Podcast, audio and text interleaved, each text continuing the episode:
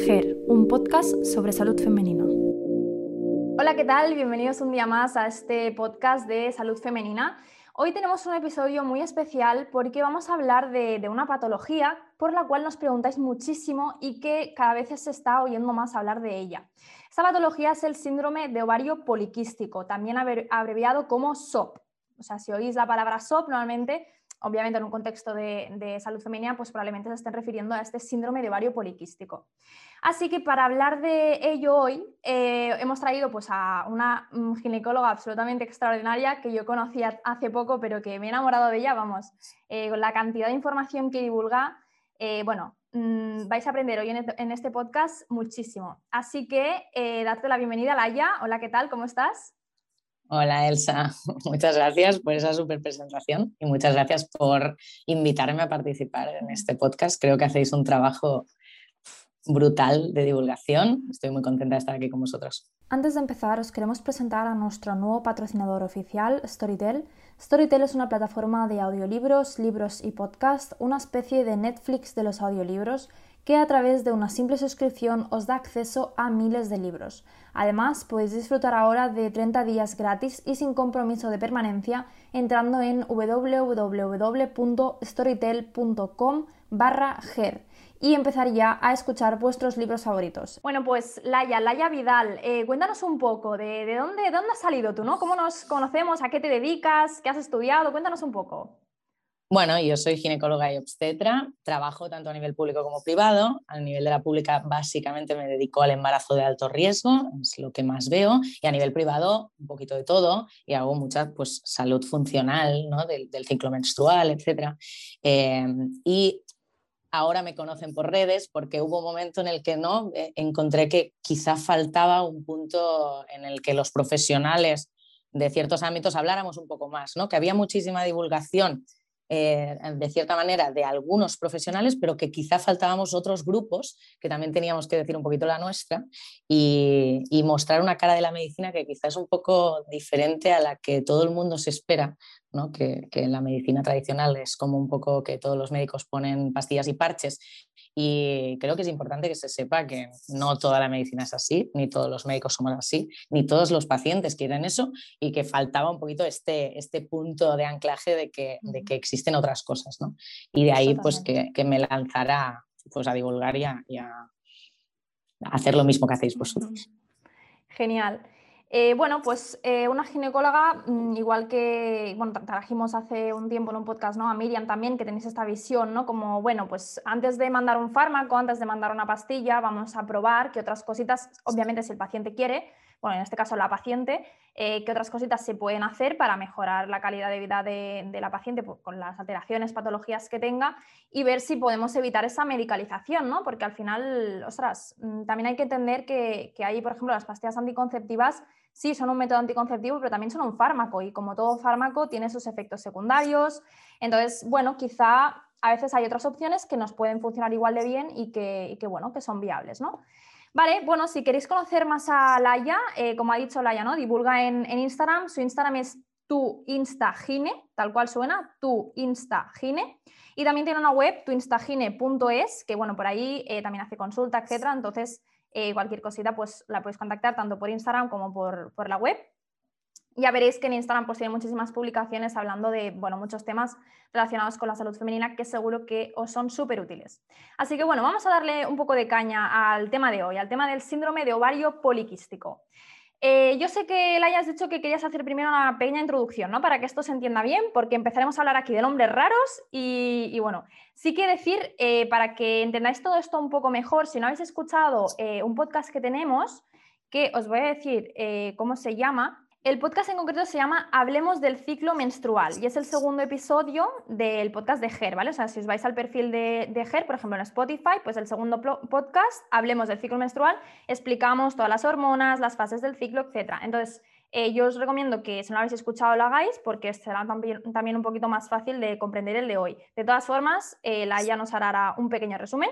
Así que venga, Laia, te cedo la palabra.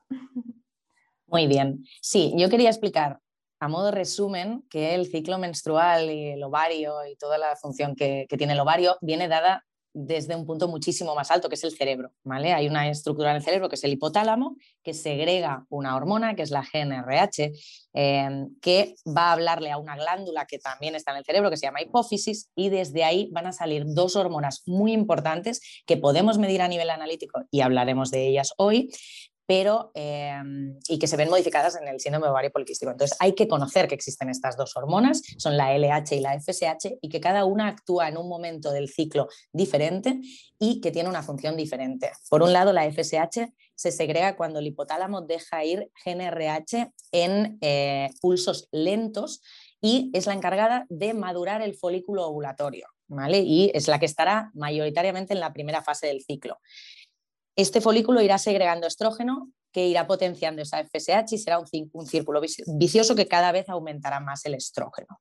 ¿vale? Este estrógeno llegará a un punto eh, que hará que la GNRH se segregue en pulsos mucho más rápidos y esos pulsos más rápidos serán los que segregarán el pico de LH, que es el pico que producirá la ovulación. ¿vale? Y esto es el ciclo normal. Em, estas dos hormonas son muy importantes porque en el ovario poliquístico se verán alteradas y las podremos medir para diagnosticarlo. Y por eso es importante entender que son hormonas que salen del cerebro, eh, que el hipotálamo y la hipófisis van a verse alteradas por muchas otras cosas. ¿vale? Hablaremos de la prolactina, de la inflamación, del cortisol, de la leptina.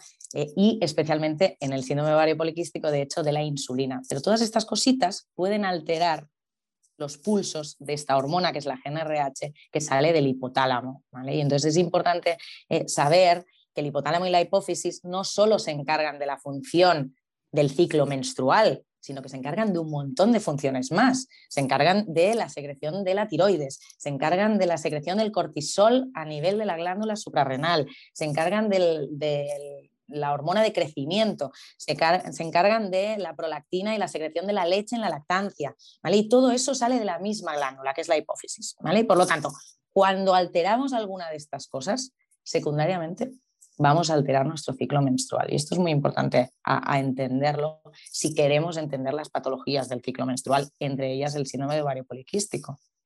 Jolín, bendita hipófisis, ¿eh? pues no hace cosas. Bueno, y el hipotálamo ya, madre mía. Es como eh, ¿Quieres problema esto de la hipófisis? Y esto también.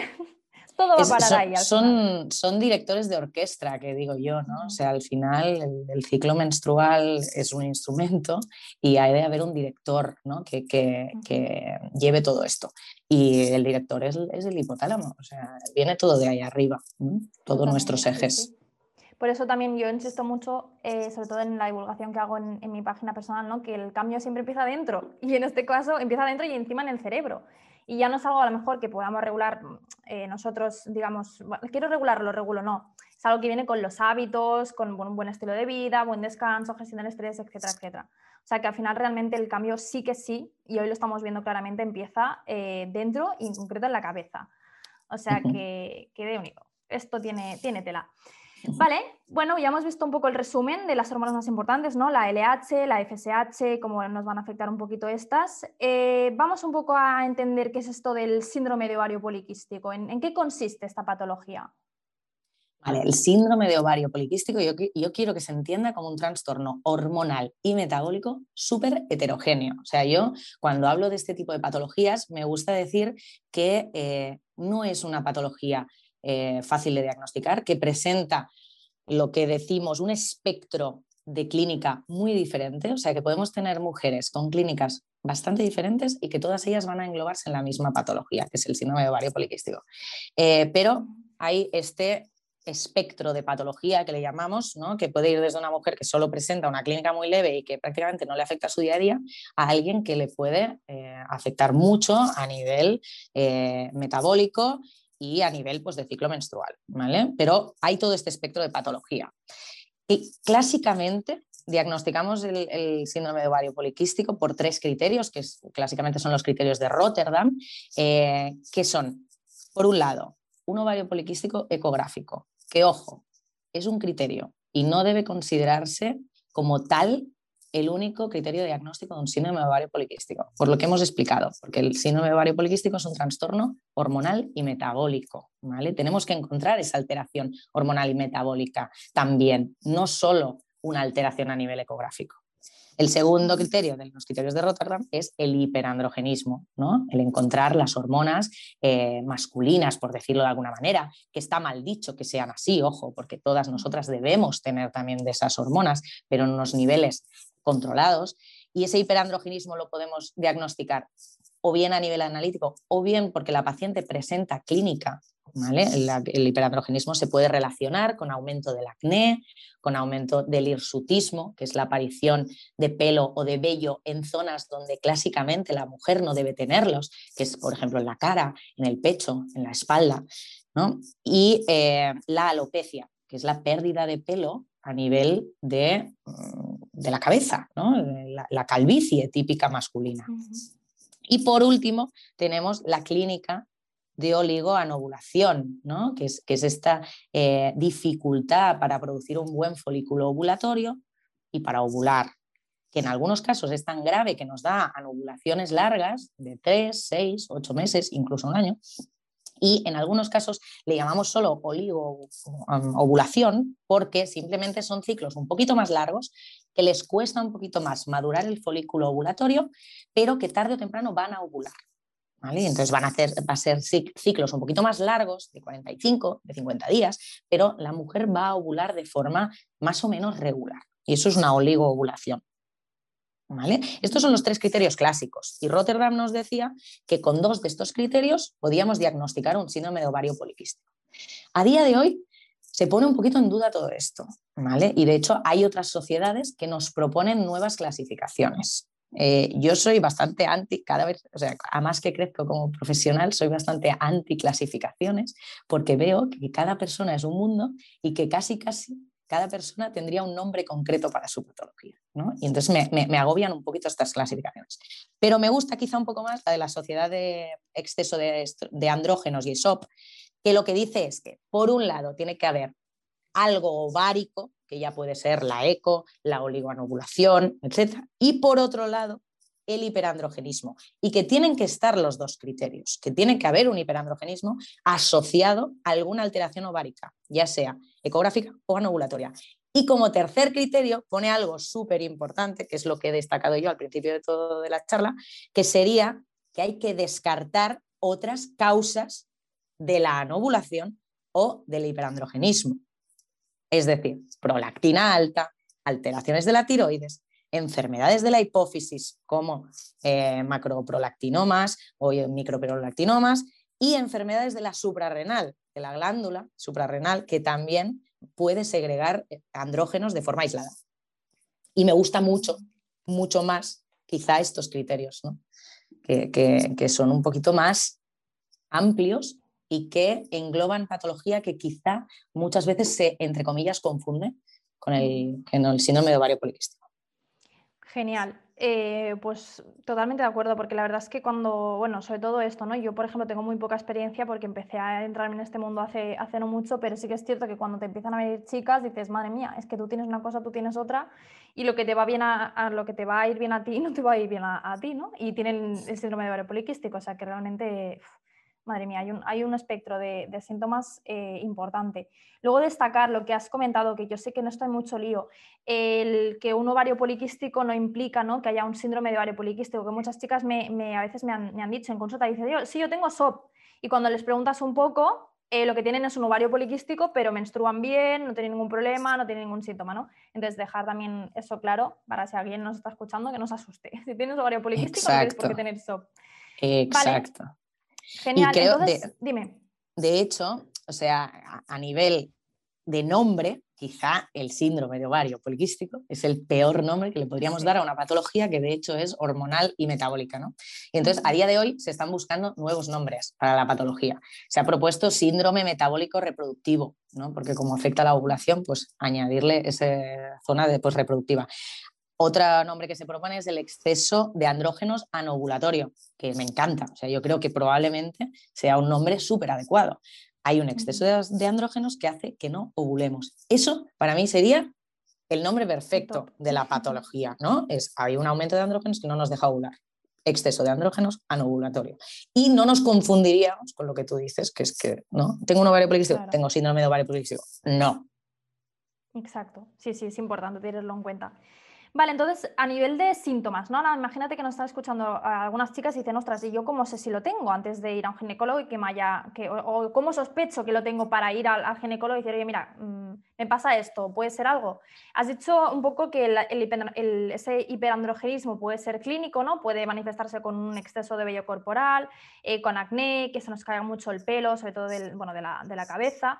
Eh, eso sería lo que, lo que veríamos, ¿no? Y luego, si no me equivoco, también podemos ver mm, junto con esta oligoanovulación o reglas muy irregulares, lo que se dice, ¿no? Amenorreas de meses. ¿Hay algún otro síntoma que podría eh, ser eh, a causa del, del síndrome de ovario poliquístico? A priori, o sea, yo hablaría de esos síntomas como síntomas del síndrome del ovario poliquístico. Obviamente, ahora si nos adentramos en cuál es la causa del ovario poliquístico, ¿no? veremos que mm, la causa estrella es la insulinoresistencia y que obviamente hay mucha clínica asociada a la insulinoresistencia que también puede detectarse como clínica, pero es verdad que al ginecólogo la gente nos llega ¿no? probablemente por las alteraciones de ciclo menstrual, básicamente. ¿eh?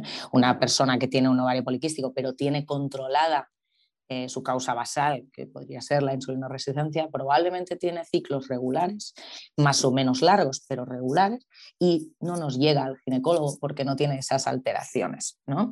Eh, creo que no, no hay que obsesionarse desde el punto de vista de poder tener o no una patología si no nos altera nuestra vida diaria. ¿no? Entonces, alguien que no tiene clínica grave eh, a nivel de que no tiene amenorreas largas, que el control del acné control del, del, se pueden controlar con otras cosas, probablemente no deba consultar o no, no, sea preciso si a ella no le causa pues, una alteración en su día a día, básicamente. ¿vale? Y si la causa, pues ahí es donde hemos de consultar. ¿no? Eh, si quieres, hablamos un poquito de la patología de base y ahí pues eh, entramos un poquito también a discutir el tema de la, de la resistencia a la insulina, que al final, ¿no? También nos da, eso nos da sintomatología clásica también. Vale, pues sí, sí, háblanos de esa resistencia a la insulina, ¿no? Que, que, no sé si a mí me suena, te voy a decir una cifra que me suena haber leído, pero no sé así. ¿Puede ser que el 80% de las chicas con síndrome de ovario poliquístico o sea, cursen también con resistencia a la insulina o, o es otro exacto, porcentaje? Exacto, es aproximadamente 8 de cada 10, sí. Vale. Eh, quiero destacar que el, que el SOP a día de hoy se considera una patología de predisposición genética, o sea, la paciente tiene esa predisposición desde que nace. ¿Vale? Eh, ¿Por qué viene modificada esa predisposición? O sea, una chica, ¿por qué tiene una predisposición y lo va a desarrollar sí o no y por qué? ¿no? Hay, hay un segundo paso después de la predisposición genética que es lo que llamamos epigenética. La epigenética, de hecho, es un ambiente que predispone a que nuestros genes se lean de una manera u otra.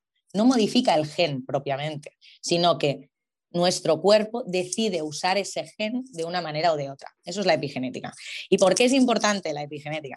Porque empieza desde que estamos dentro del útero de nuestras madres. ¿Vale? O sea, nosotros cuando estamos siendo gestados por nuestra madre en el útero, existe lo que en obstetricia llamamos la programación fetal y de hecho en el SOP es una de las patologías en las que mejor estudiada está esta programación fetal. Sabemos que hijas de madres eh, diabéticas durante el embarazo, de madres obesas mórbidas durante el embarazo, de madres que ya tenían resistencia a la insulina, tienen mucho mayor riesgo de presentar síndrome de ovario poliquístico durante su vida.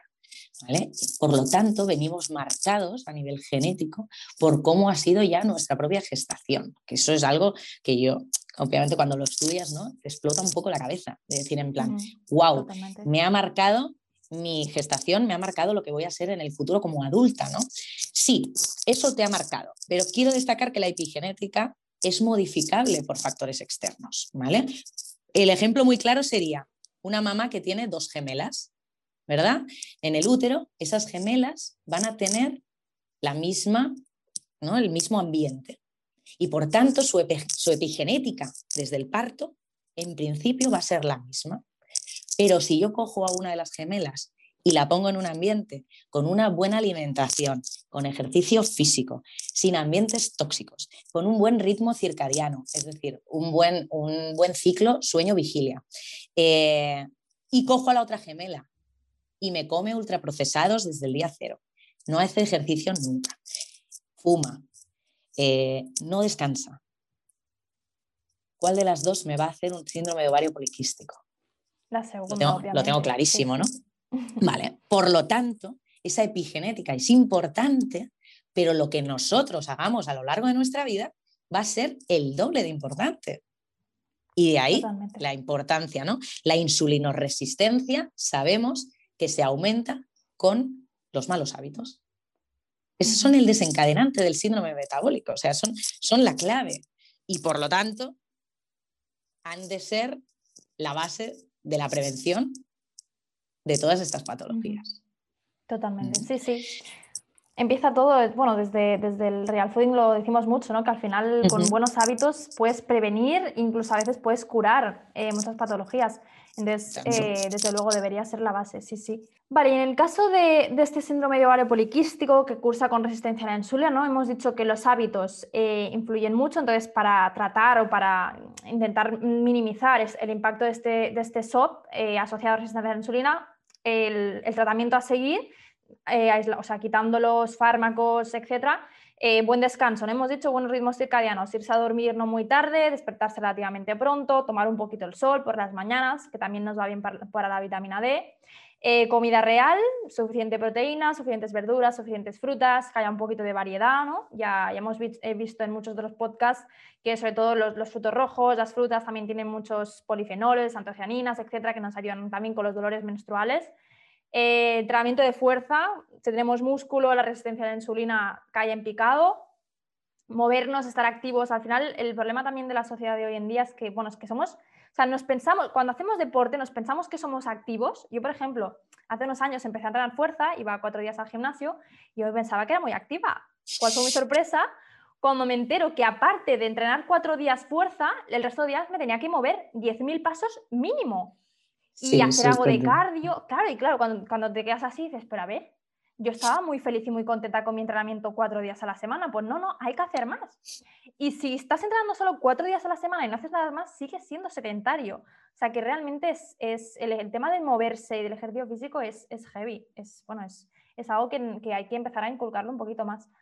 Y bueno, en principio con estos cambios en el estilo de vida, ¿no? Entrenamiento, alimentación, descanso, también si tenemos mucho estrés, pues intentar alejarnos lo máximo posible o aprender a gestionarlo, ¿no? Quizá de la mano de un psicólogo, una psicóloga. Con esto en principio deberíamos ver mucha mejora en un síndrome de ovario poliquístico asociado a esta resistencia a la insulina. Vale, y ahora mi pregunta, porque yo sé que también hay SOPs, ¿no? Hemos dicho un 80% están relacionados con la resistencia a la insulina, pero ¿qué pasa con los que no o bueno, o hay SOPs que no están asociados con resistencia a la insulina? Yo, yo creo que esa es una pregunta que nos pone entre la espada y la pared desde el punto de vista en el que leeremos en diferentes sitios que hay otras clasificaciones de SOP, mm, ¿verdad? De otras causas. Eh, habría que ver hasta qué punto los consideramos síndromes de ovario poliquístico. Esto, esto es algo a coger con pinzas, ¿vale? Pero sí que es verdad que van a presentar sintomatología muy parecida. Entonces, entre comillas, ¿por qué no llamarles igual, no? Si están dando lo mismo. Eh, pero es verdad que la causa es absolutamente diferente, conceptualmente absolutamente diferente que no habrá esa predisposición genética en general, que será venido dada de cosas externas y que serán modificables y que por tanto serán transitorias. Mientras que esa predisposición genética, pese a que la tratemos y la mejoremos, va a estar con nosotros toda la vida. Por lo tanto, el síndrome de ovario poliquístico con resistencia a la insulina es una patología crónica que va a estar con nosotras toda la vida, incluso en la posmenopausia, Ojo, no tendremos la novulación, pero la resistencia a la insulina seguirá viviendo con nosotras y el riesgo de diabetes tipo 2, de obesidad, riesgo cardiovascular, vendrá con nosotras si no lo hemos tratado. Ese otro tipo de SOP, que le llamaremos SOP porque tiene la misma clínica, no sé si debería llamarse así o no, pero le llamaremos así, son los SOPs de origen adrenal, o sea, los que directamente vienen dados por secreción de andrógenos de la glándula suprarrenal y no del ovario que vienen causados por el estrés y que por lo tanto, si disminuimos el estrés en el que estamos, vamos a mejorarlo y vamos, entre comillas, a curarlo. Y luego están los SOPs que llamamos inflamatorios, aquellos en los que nuestro cuerpo tiene un, un riesgo basal de inflamación, lo que llamamos una inflamación de bajo grado persistente. Esto puede venir dado, por ejemplo, por un sobrecrecimiento bacteriano intestinal, ¿no? por eh, tener una muela en mal estado que nos mantiene una inflamación basal durante mucho tiempo. ¿vale? Estas inflamaciones crónicas en el cuerpo, candidiasis de repetición, candidiasis intestinales, todo esto hace que nuestro cuerpo tenga un estado basal de estrés y quiera protegerse. Y lo que hace es hacer anovulaciones para poder centrarse en curar lo otro. ¿Por qué lo cojo con pinzas el diagnóstico, justamente por lo que hemos comentado, es transitorio. O sea, si yo trato la causa de eso, mi SOP desaparecerá. ¿Vale? Y por lo tanto, no me gusta ponerlo en el mismo saco, porque una es una predisposición genética que durará toda la vida y la otra es una causa puntual, tratable a nivel de nutrición, de estrés con psicólogo, como tú has dicho. O sea, cuando tratamos esa causa, desaparecerá completamente la patología. Mientras que en lo otro, habrá que estar con un tratamiento crónico, por decirlo de alguna manera, toda la vida para evitar el riesgo de esa resistencia a la insulina, que la llevaremos nosotros basal. Que es verdad que podremos revertir toda la clínica. Sí, podremos revertir toda la clínica. Pero como nos olvidemos de hacer nuestro trabajo y nuestro tratamiento real, ¡pam! Volveremos a caer en la resistencia a la insulina y volveremos a tener todos esos factores de riesgo. Mientras que los no. Y luego habrás oído hablar, que ahora se oye mucho también, el SOP el SOP post-píldora es un concepto pues, que también debería pillarse con pinzas, pero que no tiene, o sea, no va mal enfocado. Ojo, porque quiere decir que cuando yo pongo un anticonceptivo, suprimo la secreción de hormonas que hay basal en mi cuerpo y creo un, un, mantenimiento falso a nivel de una hormona sintética. Y cuando retiro esa hormona sintética, mi cuerpo hace como un brote de secreción a tope de todas mis hormonas, entre ellas los andrógenos ováricos y adrenales. ¿vale? Y entonces, esa hipersecreción de hormonas, ¿cómo, cómo va a sentarle al cuerpo? Pues igual que un SOP, ¿vale? Voy a tener acné, voy a tener mm, hirsutismo, voy a... Y a nivel ovárico puedo ver una hiperestimulación de todos los folículos que han estado dormidos durante todo el tiempo del anticonceptivo y que ahora dan la cara. Entonces, es verdad que transitoriamente después de dejar las pastillas puedo ver ese cuadro, pero volvemos a lo mismo. Es un cuadro transitorio y debería poder curarse de forma rápida. Cuando no se cura de forma rápida, quizá teníamos un SOP previo a introducir esos anticonceptivos y hemos vuelto a ese SOP. Y por eso, pues, bueno, yo con el tema de los anticonceptivos soy un poquito así, ¿no? De no ponerlos en, gente muy joven, justamente porque no he tenido tiempo de valorar si de forma basal ellas tenían algo debajo. Entonces cuesta luego verlo a posteriori. Claro. Pues mira, ahora que has sacado el tema de, los anticonceptivos, eh, ¿cuán común es tener un diagnóstico de SOP y que el tratamiento que se les haya pautado sea la pastilla anticonceptiva, ¿no? Y yo ahí, bueno, sí, ahora ya sé que nos metemos en, aguas pantanosas, pero bueno, yo no sé si, si quieres hablar del tema Laia, yo creo que es importante, porque eso, ¿no? Yo me, lo encuentro muchísimo. Sí, tengo SOP, vale, ¿y, qué haces, no? O sea, ¿qué, ¿qué, tratamiento han dado? No, pastillas anticonceptivas, vale, ¿y qué más? No, no ¿cómo que qué más?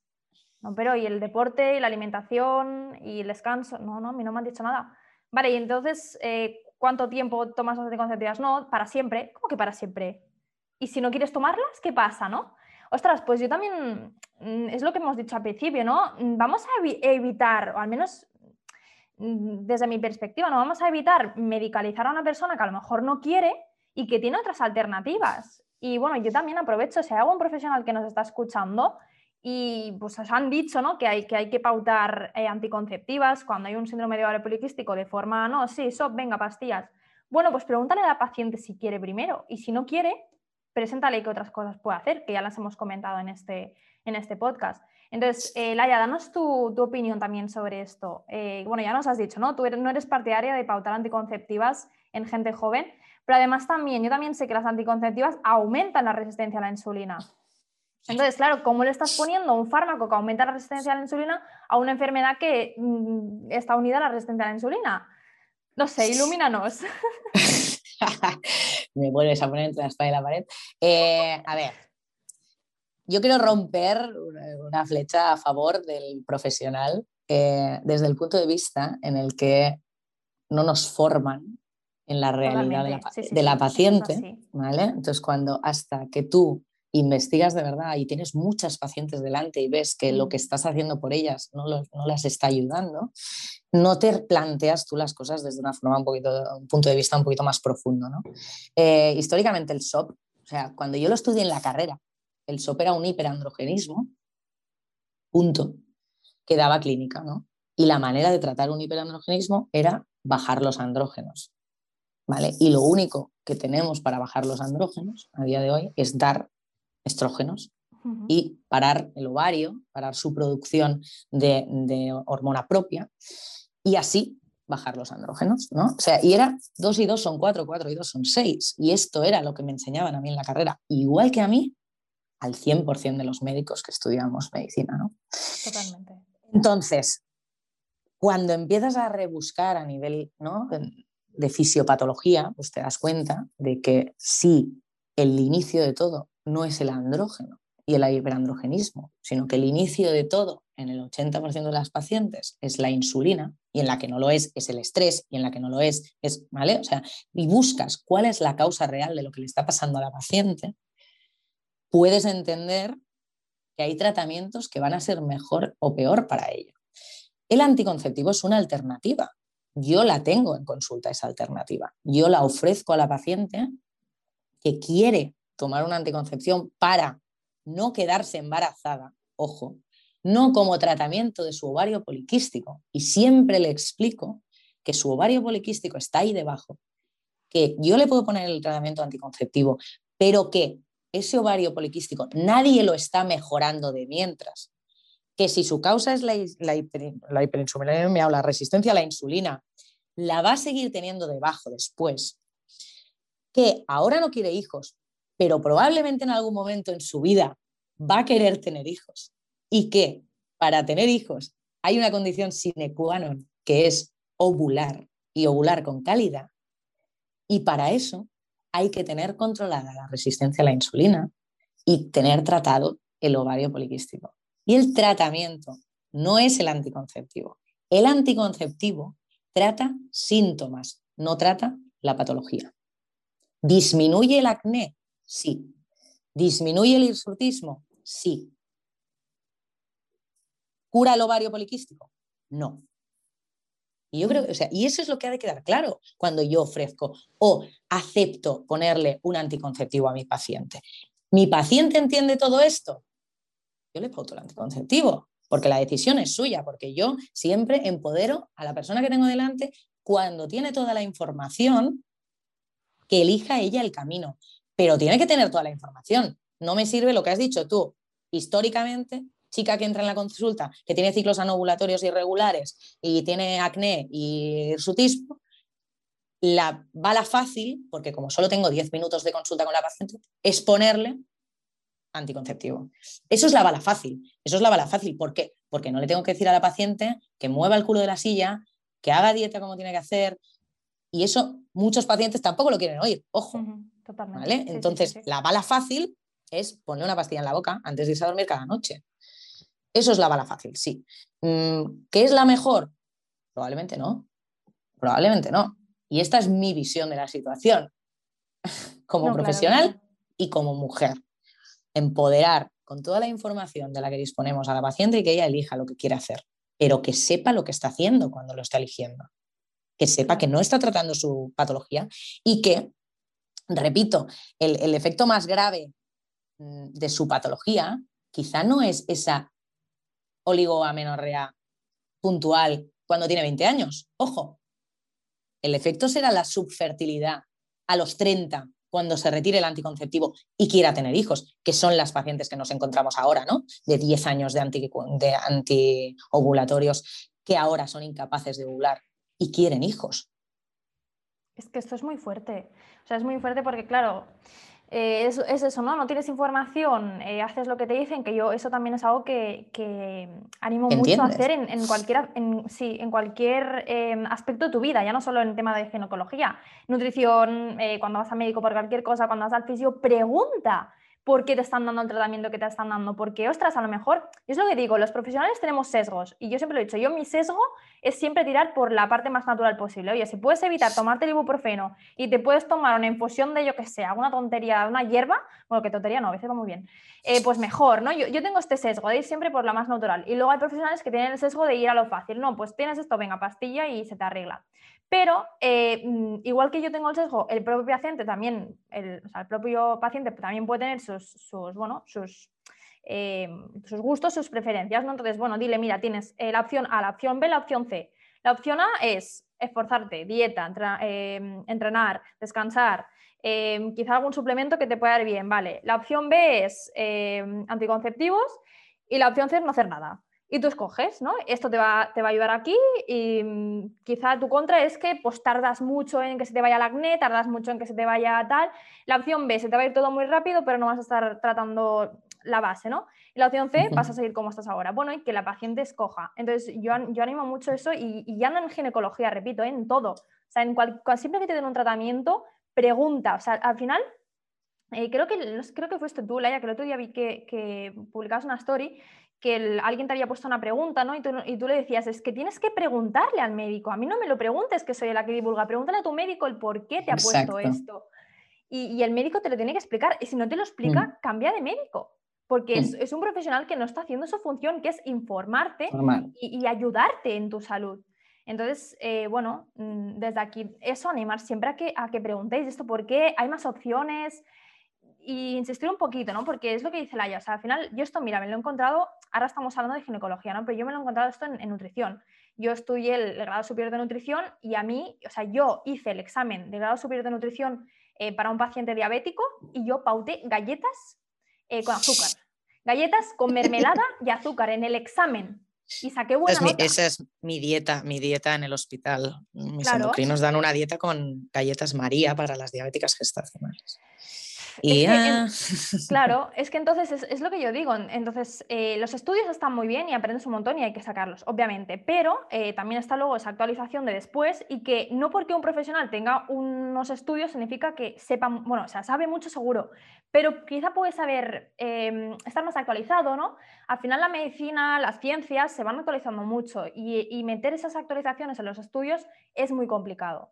Y lo digo yo que, que también estudio nutrición y os digo, la nutrición es de lo que se estudia que, bueno, que está, mm, eh, da horror. O sea, cuando te metes sabiendo un poco y te metes en los estudios, dices, madre mía, y si le intentas discutir algo al profesor, ya apaga y vámonos. Claro, ¿no? y al final la ciencia es evolutiva, ¿no? Y es que cada día avanza. O sea, el síndrome de ovario poliquístico se habla de él por primera vez en 1935, o sea, es que no estamos hablando, no, no es una patología, eh, entre comillas, es de nueva aparición. Y con la tecnología que tenemos a día de hoy, sabemos cosas que hace 15 años no sabíamos del ovario poliquístico y probablemente de aquí 10 años sepamos nuevas. Eh, entonces, hay que evolucionar y hay que, hay que estar al día de, de, las causas y de la patogenia. Y la patogenia se, desgrana día a día con lo que dices tú. O sea, aparecen estudios micromoleculares que, nos cambian la perspectiva de todo, ¿no? A nivel de, salud femenina y de hormonas, ha sido el boom de, los últimos 10 años, ¿eh? O sea, y, ha cambiado toda la visión en 10, 15 años de la hormona femenina, porque hemos podido ir a mirar con el microscopio cosas que ni sabíamos que existían, ¿no? Entonces, es un momento de, revolución, diría yo, de la hormona femenina y, que, y que y es importante estar todo el día formándose al respecto. Y ofrecer esto, informar.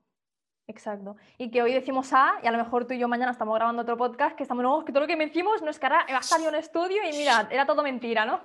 Entonces, bueno, mentira, pensamos que era verdad, pero, pero ya no. Entonces, mm. eh, hay, que, hay que ir con mucho ojo y, y, yo siempre lo digo también, si alguien nos está escuchando y divulgáis por redes sociales, nunca firméis nada eh, categóricamente, porque al día siguiente puede haber cambiado y os dan toda la cara, o sea, nunca lo hagáis, es, es, la base de, de la divulgación. Entonces, bueno, pues eh, lo dicho, mm, preguntad, preguntad mucho, e intentar entender las cosas, no os conforméis con lo primero que os digan y siempre podéis consultar segundas opiniones, eh, hablar, escuchar podcast, seguir a Laia en Instagram, seguir a mí también, a, a Ger, y entonces, bueno, em, ahí os podréis informar mucho, ¿no? Vale, entonces, bueno, ya hemos dejado un poco claro el tema de los anticonceptivos, que yo era algo que, quería tocar, porque la verdad es que tuve, tuve follón en mi Instagram hablando de eso. Hmm. yo creo que hay insultos por ahí. Sí, creo que quizá hay que hablar de la hiperplasia endometrial, ¿eh? O sea, eh, porque veréis, ¿no? Que entre comillas la excusa clásica de poner un ah, anticonceptivo, ¿no? Es hablar de el riesgo de cáncer de endometrio en las pacientes con síndrome de ovario poliquístico, debido a que el estímulo de, a, a que producen estrona de la grasa periférica de forma persistente estimula el crecimiento de la capa de dentro del útero, que es lo que llamamos el endometrio. Eh, y este crecimiento persistente del endometrio, esta hiperplasia del endometrio, eh, si no descamamos este endometrio cada X tiempo, el riesgo a muy largo término sería que nos hiciera un cáncer de endometrio. ¿vale? Entonces, esto es en lo que se han apoyado los profesionales durante mucho tiempo para instaurar tratamiento con eh, anticonceptivas, ¿no? Para eh, evitar el crecimiento de este endometrio. Yo quiero decir que si hacemos un buen tratamiento del otro, vamos a evitar la anovulación y por tanto vamos a arreglar, vamos a conseguir reglas en la paciente. ¿Que son cada 45 días? Pues cada 45 días, pero va a arreglar de forma regular la paciente si está bien tratada a nivel de eh, la resistencia a la insulina. Y por lo tanto, nos podemos ahorrar ese anticonceptivo, porque ese riesgo no existirá, porque el endometrio se descamará igualmente. Cuando no lo conseguimos, hay alternativas también al anticonceptivo clásico de estrógeno y progesterona. Existe la progesterona natural micronizada, ¿vale? Es progesterona, es lo que llamamos una hormona bioidéntica, que es idéntica a nuestra progesterona natural, que la damos solo en fase lútea y que lo que va a hacer es descamarnos el endometrio, haya habido o no ovulación. Por lo tanto, hay, hay alternativas. O sea, no, lo que es importante a saber es que la paciente tenga esas alternativas y decida ella qué quiere hacer. Que obviamente una paciente que no quiere embarazo, ofrecerle una progesterona en fase lútea, que de hecho favorecería la implantación en el caso de que hubiera una fecundación, no tiene sentido estoy de acuerdo, estoy de acuerdo, ¿vale? Pero que si la paciente tiene control de la natalidad con otro método, como puede ser un preservativo, pues ¿por qué no? ¿Por qué no evitarme el estrógeno, que al final, a nivel de, riesgos y de, efectos secundarios como la trombosis, es el más peligroso, ¿no? Eh, pues tengo alternativas, existen alternativas. Entonces, tampoco nos dejemos engañar, entre comillas, con que es que el anticonceptivo sirve para, para evitar el, el cáncer de endometrio. Bueno, bueno, sí que lo evita en la paciente en la que estaría un año entero sin tener una regla. No digo que no, pero ¿por qué estaría un año entero sin tener una regla? Porque no tiene gestionadas las bases de la patología. ¿Vale? Gestiono las bases de la patología, voy a arreglar y por lo tanto esos efectos a largo término de la hiperplasia endometrial me preocupan relativamente poco. Que esto también es importante a, destacar. Sí, sí, yo creo que es súper importante porque de hecho es justo lo que has dicho, ¿no? Que, que, bueno, yo cuando empecé a hablar de estos temas eh, y fue con lo que me atacaron, de no, pero es que si, si haces esto, o sea, si, si, divulgas sobre esto y ahora hay chicas que se la dejan de tomar, y yo igualmente siempre digo, digo, o sea, tú me puedes estar leyendo a mí por Instagram, pero obviamente eh, temas ginecológicos que tengan una patología, oye, ves a tu ginecólogo y habla con él también. Pero está bien que yo te pueda dar información y que tú preguntes, ¿no? Si yo te despierto a ti un eso de decir, ostras, a mí me han dado una, una anticonceptiva, yo no me la quiero tomar, voy a la mi ginecólogo otra vez y le voy a decir, oh, escúchame, ¿hay algo más que puedo hacer? Pues eso es lo que yo animo, ¿no? Entonces a mí me dijeron, no, pues que haciendo esta divulgación vas a hacer que, me, dijeron, vas a hacer que tengan cáncer de, útero. Y yo, ¿pero qué me estás contando? O sea, que creo que está genial que lo... Sí, sí, sí, bueno, ese día ya flipé. Destaquemos, destaquemos. claro, que, que no, que no, las cosas que no son blancas y negras. Si las cosas no son blancas y negras. Esto es así.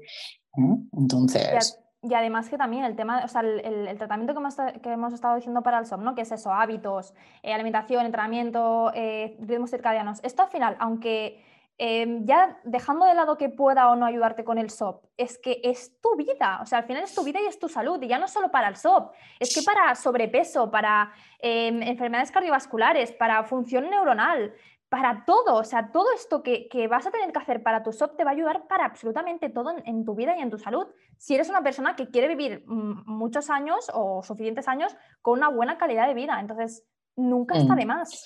Eh, de, hecho, el, de hecho, el síndrome metabólico al final, o sea, es la pandemia del siglo XXI. O sea, y es así. O sea, es eso. ¿Y es por qué? Pues porque hemos pasado de tener una vida relativamente sana. ¿Por qué? Porque no existía el ultraprocesado, el, ultraprocesado nuestros abuelos o, bisabuelos. O sea, no, no, no, podían, no tenían disposición de el sedentarismo, imposible, porque es que estabas todo el día trabajando.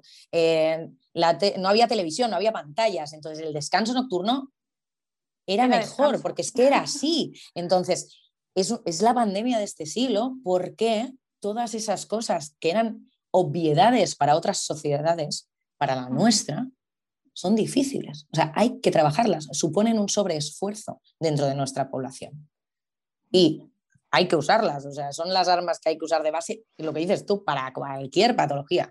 Eh, desde el punto de vista mm, ginecológico, por descontado, síndrome ovario poliquístico, endometriosis, o sea, todas estas patologías eh, endocrinas, metabólicas que afectan a todo el cuerpo, van, a depender de esas bases.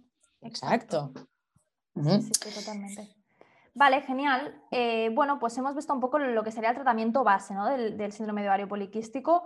Eh, y luego yo sé que hay algunos suplementos que se utilizan mucho, sobre todo para este SOP asociado a resistencia a la insulina. Eh, ¿Cuál destacarías tú? ¿Cuál te gusta más a ti? Que digas, mira, este pues, está, está, bien cuando ya, obviamente, cambiando los hábitos de base, ¿no? Si nos suplementamos y no hacemos nada, como siempre es como echarnos aire a la cara y cuando hay un huracán delante.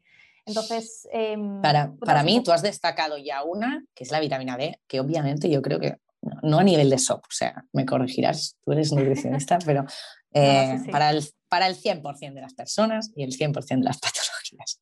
¿no? La vitamina D, súper importante. Y a nivel del SOP en concreto, y cuando hablamos de la resistencia a la insulina, creo que hay un complemento estrella, que es el inositol, ¿no? que está ya demostradísimo a nivel de estudios que disminuye esa resistencia a la insulina y mejora la fase folicular en el caso de la mujer. Eh, y por lo tanto, ha de ser el complemento estrella, que no es útil para todas, no es útil para todas. De entrada, hemos de saber, ¿no? hemos de diagnosticar esa resistencia a la insulina o probablemente la utilidad de eso será cuestionable.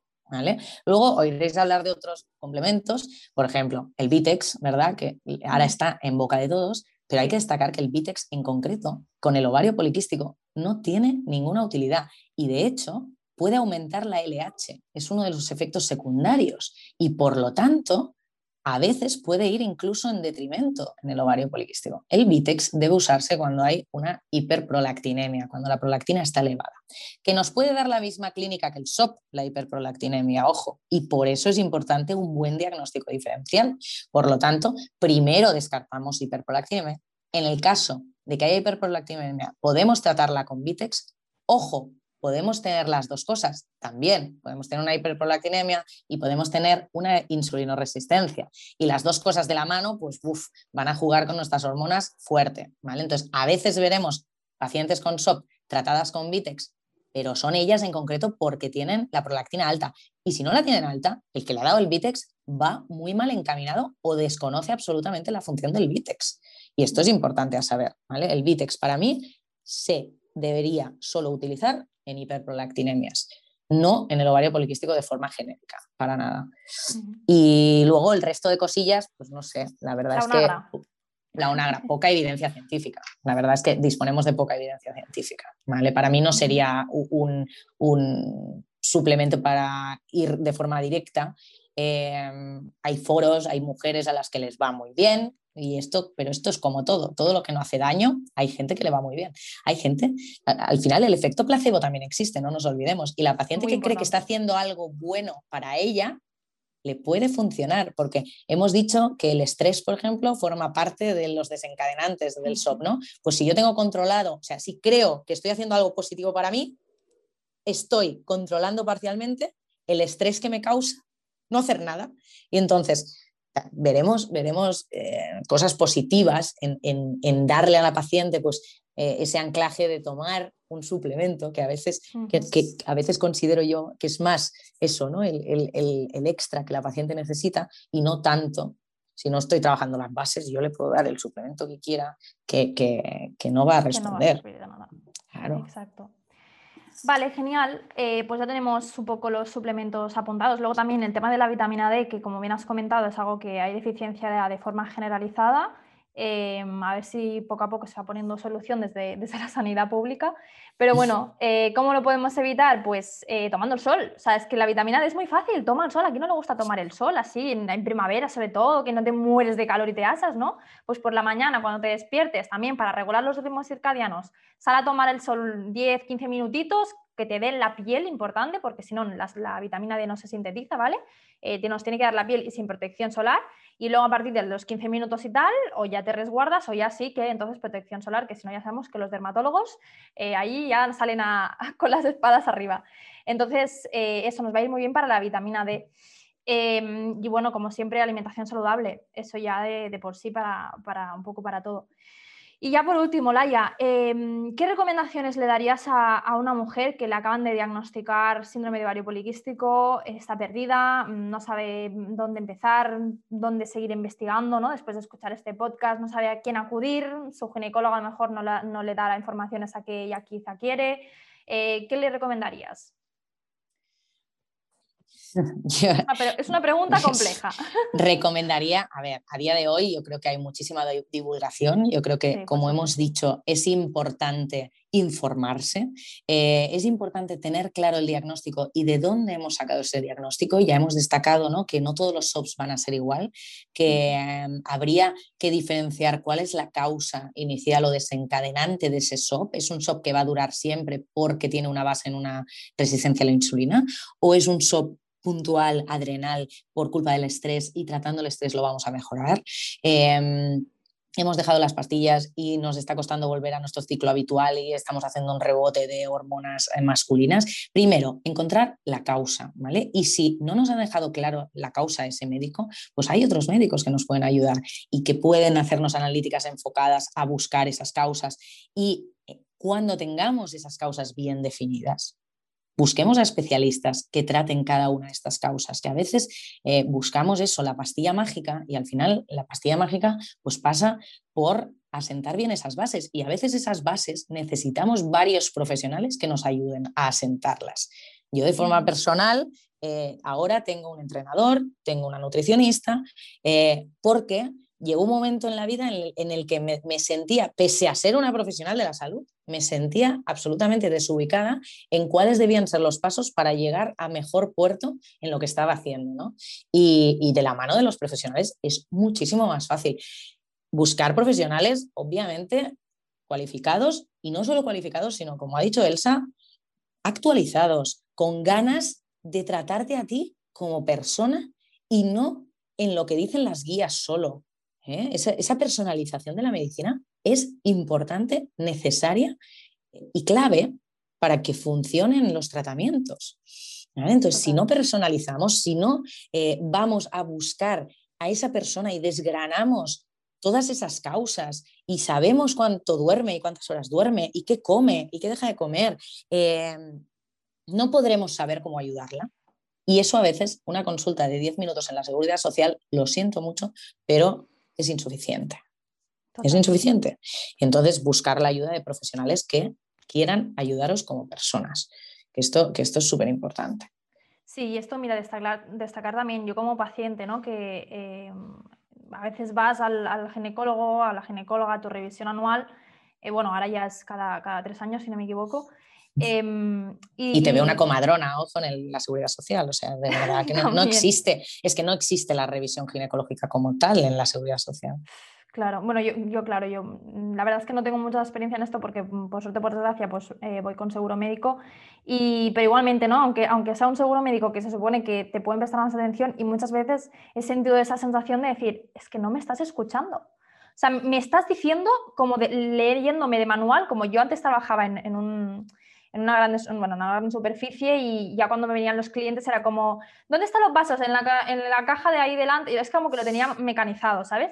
Pues a veces me, siento así cuando voy al, al, médico, ¿no? Que es como que te leen ya lo que te tienen que decir y tú, hola, estoy aquí, por favor, mírame, me llamo Elsa, tengo sentimientos, eh, no sé, me gustaría sentirme un poco como acogida, arropada, no sé, al final cuando vas al médico, que porque cuando sueles salir al médico, el 80% de las veces, al menos cuando eres joven, es porque no te encuentras bien, ¿no? O porque algo te pasa o tienes alguna cosa. Entonces, ¿sabes? Lo que menos necesitas es que te lean un, manual, ¿no? No sé. bueno, y porque a nivel de manual es que cualquiera podría encontrarlo en Internet, ¿no? Si nos ponemos serios. O sea, si realmente todo se pudiera tratar de la misma manera, no tendríamos ningún tipo de utilidad como profesionales. Y, es, que, y es que no es así. Es que las patologías no son A más B es C.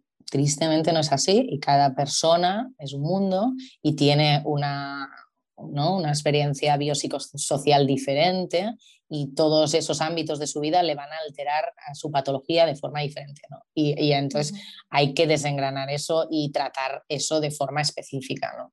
Y esa sería mi, mi recomendación, sería esa.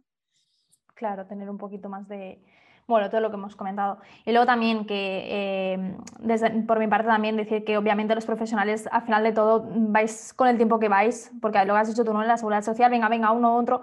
Y al final es que ni tú misma eh, como profesional no te puedes estar dando cuenta que vas con el turbo puesto. Y eso también tiene que ser muy frustrante para vosotros, porque a lo mejor a ti te gustaría, ¿no? Pues esto de sentarte media hora con una paciente explicarle, mira, tienes que hacer esto porque te va a ir bien para tal, y no puedes, entonces eso también tiene que ser como, o sea, al menos yo me sentiría como, qué mal, o sea, no puedo hacer bien mi trabajo. E, e, es parcialmente frustrante, tengo que decir que obviamente tampoco todos lo hacemos igual, o sea, creo que hay gente que sus 15 minutos los aprovecha de una manera que otras personas no, eh, pero, y yo tengo la suerte, de hecho en la seguridad social yo no me dedico a la ginecología, me dedico a la obstetricia y tengo 30, 30, 40, 45 minutos con mis pacientes porque me dedico a la, obstetricia, a la ecografía obstétrica y gracias a Dios en el control del embarazo tienen un respeto extra por la paciente. Pero en la ginecología es de locos, es de locos. Y no solo en la seguridad social. Ojo, yo hago asistencia privada y las mutuas pues te pagan 10 euros por una visita. Es que es, Y entonces, claro, ¿cuánto tiempo puedes dedicarle a una visita por 10 euros? Pues puedes dedicarle 10, 15 minutos. y esta es una realidad, ¿no? porque, Y entonces, también es un problema, porque a nivel de mutua tampoco estamos dando una asistencia correcta a una paciente que cree que está pagando un servicio privado. Claro, no porque no está pagando a lo mejor está pagando una barbaridad. Claro, claro, ella a veces, ¿no? Tú pagas una mutua que la pagas todo el año, que te cuesta 600 euros y lo único que haces es tu revisión ginecológica anual por la que la ginecóloga está recibiendo 10 euros.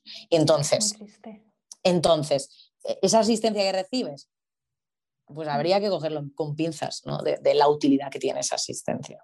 Y esto es así. Y, no es una excusa, ojo, porque entonces cada uno atendemos como queremos. Entonces yo hubo un momento que en las mutuas dije pro y la revisión sin patología la asumo así, pero la, patología ha de verse en 45 minutos. Y, no y me niego a visitar a una paciente con menos de 45 minutos y, lo hago así. Y es una decisión personal como profesional, porque si no, es lo que dices tú. Es que para matarnos. Claro. Bueno, eh, no nos vamos a meter aquí en temas políticos, pero esto vamos, necesita una reforma desde, desde la base. Sí, sí. Y bueno, ya a ver cuánto rato llevamos. Bueno, ya tendríamos que ir acabando. Eh, yo sé que nos ha faltado algunas cositas por tocar, por ejemplo, el tema de las analíticas, en qué momento del ciclo hay que hacer, quizá qué valores podrían estar bien mirar. Pero bueno, yo creo que incluso si tú te animas, Laia, podríamos, porque bueno, al menos a mí me encanta hablar contigo, podríamos hacer incluso otro podcast hablando de esto, SOP parte 2. Así que bueno, ya lo plantearemos y nada, de momento dejamos este aquí, que llevamos ya un buen rato. Eh, darte las gracias, Laia. Eh, bueno, mm, información súper valiosa. Creo que, que, va a servirle mucho, sobre todo a estas chicas, ¿no? que a lo mejor se lo acaban de diagnosticar o se le han diagnosticado y nunca han tenido esta información. Así que nada, lo he dicho, muchísimas gracias Laia y, bueno, espero que las oyentes pues os haya gustado mucho también. Muchísimas gracias de nuevo a vosotros por invitarme, la verdad es que me ha encantado y sí, sí, encantadísima de repetir cuando quieras. Ha sido un placer hablar contigo, Elsa. Pues muchas gracias.